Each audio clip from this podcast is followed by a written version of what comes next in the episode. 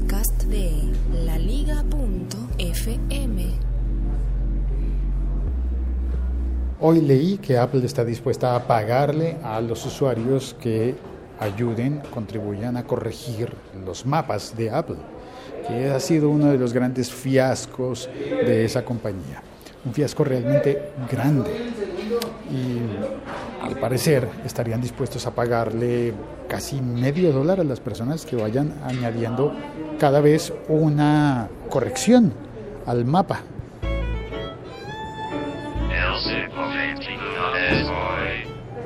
Esta es una información que tomo de Apple Esfera y si no estoy mal, déjame ver el dato exacto que es de, yo tenía por acá el 050 y 0.54, lo estoy diciendo de memoria, déjame reviso. 0.54 dólares, 0,54 dólares, es decir, un poquitito más de medio dólar por cada cambio que una persona haga en la plataforma de, de Apple Maps, cada corrección, cada buen cambio, ¿no? Em, porque creo que van a tener que verificar eso, porque alguien podría meterse a trolear y encima si te pagaran por trolear, por poner eh, datos erróneos en los mapas, bueno, es que datos erróneos ya hay muchos. Por ejemplo, para hacer la portada de este episodio, en, algunos podcatchers, en algunos, eh, algunas aplicaciones para oír este episodio podcast, no sale la portada, pero en otras sí. Siempre pongo una portada. Si quieres verla, entra al siglo 21 soy.com y ahí verás siempre la fotografía de portada para cada episodio. Esta vez puse una foto, una captura de pantalla del Apple Maps de donde yo estoy, del sitio en el que yo estoy, con don Javier. ¿Qué más, Javier? Don Félix, buenas, ¿qué hace? Muy buenas, yo aquí tomando. sencillo? Café. ¿Se puede cambiar un billete de 20? Se lo, claro, se lo cambio. ¿Le sirve por monedas? Si completa los 20 mil, sí. No, entonces no, no, no puedo. Lo siento, no tengo, no tengo suficiente dinero. Está bien. Eso. que tengo hambre, padre. ¿Tiene hambre? Pues espera el almuerzo, señor. Le invito un café. Padre. Le invito a un café. Pero no. espere, no me distraiga que estoy hablando de los, de los mapas de Apple. Eh, y quiero ser fiel y, con, y entregar el contenido prometido en el título de cada episodio. Se pagaría entonces 0,54 dólares por cada corrección realizada a un mapa de Apple, pero hay un límite. El límite es de 600 correcciones cada semana. Si te dedicaras a ser un corrector de mapas para Apple, tendrías entonces el límite porque a partir de la, de la corrección número 600, 601 ya no te pagan. Eh, entonces, eso según los cálculos de Esfera serían 324 dólares por semana. Aunque eso, anotan ellos, significaría trabajar prácticamente 24 horas al día. Cierro comillas. Y bueno, pues esos 324 dólares a la semana en muchos países de Latinoamérica serían, serían una bendición para muchas personas. Y claro que la aceptaríamos con muchísimo gusto, esos 324 dólares a la semana. Hay que ver si en realidad están dispuestos a pagar eso en todo el mundo, porque normalmente con estos sistemas de pagos suele haber tarifas diferenciales. Por ejemplo, en YouTube, imaginemos a YouTube, se pagan los clics de... A cada youtuber le pagan por los clics que logre generar en sus videos. Pero no se paga lo mismo si el clic se genera en España o se genera en Argentina no se paga lo mismo si es en México o es en Estados Unidos. Son más baratos unos y más caros los otros. por eso creo que le va muy bien a los, uh, por ejemplo, entre el público latino le va muy bien a los youtubers puertorriqueños, porque están dentro de Estados Unidos, considerados a tarifa de los Estados Unidos. Tengo entendido, espero no estar equivocándome con eso. Pues bueno, también hay un plan de... Ah, no, espérate, esto es otra cosa. Voy a poner una cortinilla para cambiar de... para hacer el, la comparación con otro tema. El siglo XXI es hoy.com. Y ese otro tema es el de la competencia de Apple Maps, que es obviamente Google Maps, que también está ofreciendo eh, pues, eh, recompensas, solamente que Google Maps no paga ofrece beneficios en puntos, en eh, invitaciones a eventos, en espacio, en Dropbox, perdón, en Dropbox no, mentiras, en Box, en ¿cómo se llama? No, en Google, ay, ahora se me olvidó, en Google Docs, bueno, en el sistema de almacenamiento en la nube de Google, que en este momento se me escapa porque me dio lapsus, y mm, en ese sistema puedes ir incrementando tu almacenamiento eh, permitido por Google si con tu usuario de Google Maps vas eh, haciendo correcciones o eh, no solamente correcciones, sino añadiendo información, como si les hiciera falta añadir más información. Bueno, pues si tú vas por la calle y encuentras que hace falta una cafetería, entras a Google Maps, la pones, añades esa cafetería y si, si te dedicas a hacer eso, constantemente, todos los días añadir varios eh, locales, pues si te dedicas a hacer eso, al final podrías tener una recompensa importante en espacio en Google Drive. ¡Ay! Me acordé, Google Drive, casi no me acuerdo de eso.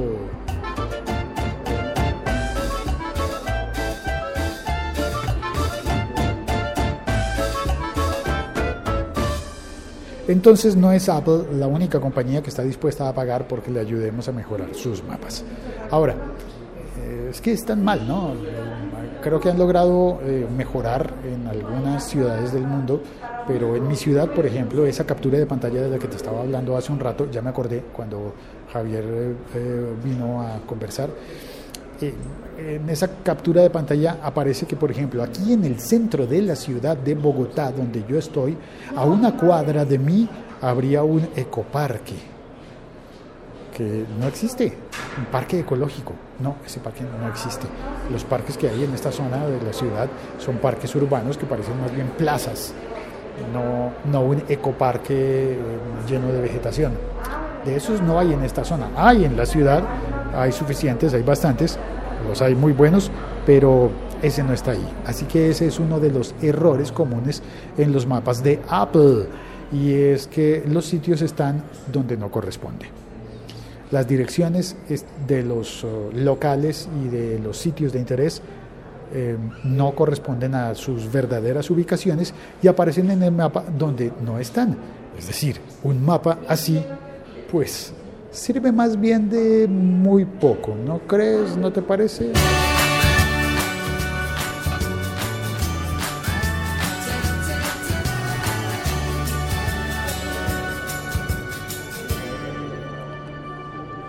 Y me voy a saludar a las dos personas que vinieron en el chat hoy utilizando la aplicación de Locutor Co o la aplicación de Spreaker. Por aquí tengo el marcador. Siglo XXI es hoy.com. Y esas dos personas se llaman Andrés, ambas. Eh, Andrés Escobar, saluda, hola, escuchando podcast en clase. ¿En serio? ¿En clase? A escondidas. O sea que no debería hablar fuerte. O sea que hice mal de poner esas cortinillas tan fuertes porque te van a descubrir que estás en clase. Y también está Andrés Romero García. saluda, hola Félix. Y eh, llegó Diego de la Cruz. Diego dice, yo soy feliz con Google Maps. Sí, Google Maps es muy bueno. Y Apple tenía todo para ser bueno, pero no, falló. Es más, Apple tenía alianza con Google Maps. Y Google Maps venía como, como aplicación predeterminada para mapas en los equipos de Apple. Es decir, en los iPhone y en los iPad. Y luego decidieron cambiarlo y lo cambiaron y salieron con ese gran fiasco que fue Apple Maps, porque tenían los, los mapas comprados, los mapas satelitales comprados, que están muy bien, pero los nombres de los lugares sí estaban pésimamente mal puestos. Saludo también a Matt Bauer desde Cincinnati. Hola Matt, gracias por oírnos siempre. Y Andrés Romero dice, está bueno lo de más espacio en Drive, me dedicaré a buscar errores. Bueno, en Google Maps, en Google, no es tanto errores, sino precisión y puedes añadir, por ejemplo, como Google Maps está, está funcionando también a la forma en la que funcionaba, a la manera y el estilo de Foursquare cuando existía, existe todavía, ¿verdad? Bueno, a la manera de Foursquare, entonces también puedes entrar a un restaurante que, que ya aparece en Google Maps y poner tu calificación y añadir, por ejemplo, una fotografía. Todo eso te lo van premiando. Si añades una fotografía de adentro de los locales o de la fachada del local para que alguien lo pueda encontrar más fácilmente, mejor dicho, lo que ellos están es buscando scouts. scouts, exploradores que recojan la información en el campo y que la suban al sistema. Y saben que eso no necesariamente funciona si lo ofrecen para que la gente les regale su trabajo gratis, porque es un trabajo salir a recopilar información en el campo, en las ciudades, en- bueno, cuando se dice campo se habla de trabajo de campo, aunque no necesariamente tenga que ser en la campiña, pero sí es un trabajo que hay que salir y hacer y necesitan personas que hagan esos trabajos y por eso van a pagar. Ahora, me parece en este momento yo como que si decidierais, si decidiera hacer ese trabajo, mm, creo que aprovecharía cada visita a un sitio para subirlo a ambos lugares. Solo que en Apple Maps, en Apple me inscribiría, me inscribiría al programa para que me paguen medio dólar por cada corrección del mapa, por cada ajuste. Vamos a ver, eh, eh, me remito de nuevo al artículo en Apple Esfera que fue escrito por Christian Rus y mm, no me dice cómo, cómo me registro. ¿Cómo me registro?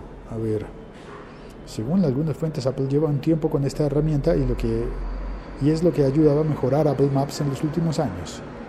Ahora sabemos que Apple está experimentando con el mapeo en 3D desde drones y con un Street View propio. Veremos si durante la WWDC del lunes se anuncian novedades al respecto. Ya veremos qué ocurre con, con Apple. Por lo pronto, pues muchas gracias por oír este episodio podcast y, y gracias. Eh, por ejemplo, Andrés Romero dice, sí existe Foursquare y funciona. Y Diego de la Cruz dice, yo uso Google Maps desde Android y es más completo. Sí, que pesar Foursquare RIP. Bueno, pues es que la compañía existe, pero la aplicación ya no es la que era. Andrés Romero García dice, mi problema de Apple Maps es que soy de Android. Bueno, pues sí, pero el problema, imagínate, Apple debería tener a todos los usuarios de iPhone del mundo comprometidos con Apple Maps y no pasa porque sus mapas son un asco. No, tampoco son un asco. Tienen errores, tienen errores. Así que, y, y si le preguntas a Siri, por ejemplo, una ubicación, Siri te responde con Apple Maps, no te responde con Google Maps. Creo, creo que Siri no tiene conexión con Google, con Google Maps. Pues hasta el momento a mí no me ha hecho ninguna conexión. Vale, Gracias por oír este episodio podcast. Soy Félix y me despido. Ya me voy a tomarme mi café que se me está enfriando.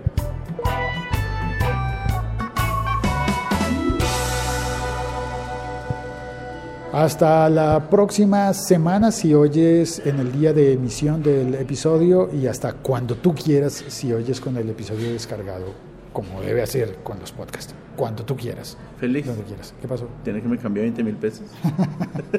Sí, se los puedo cambiar. Espere, espere. Pero por el mismo valor.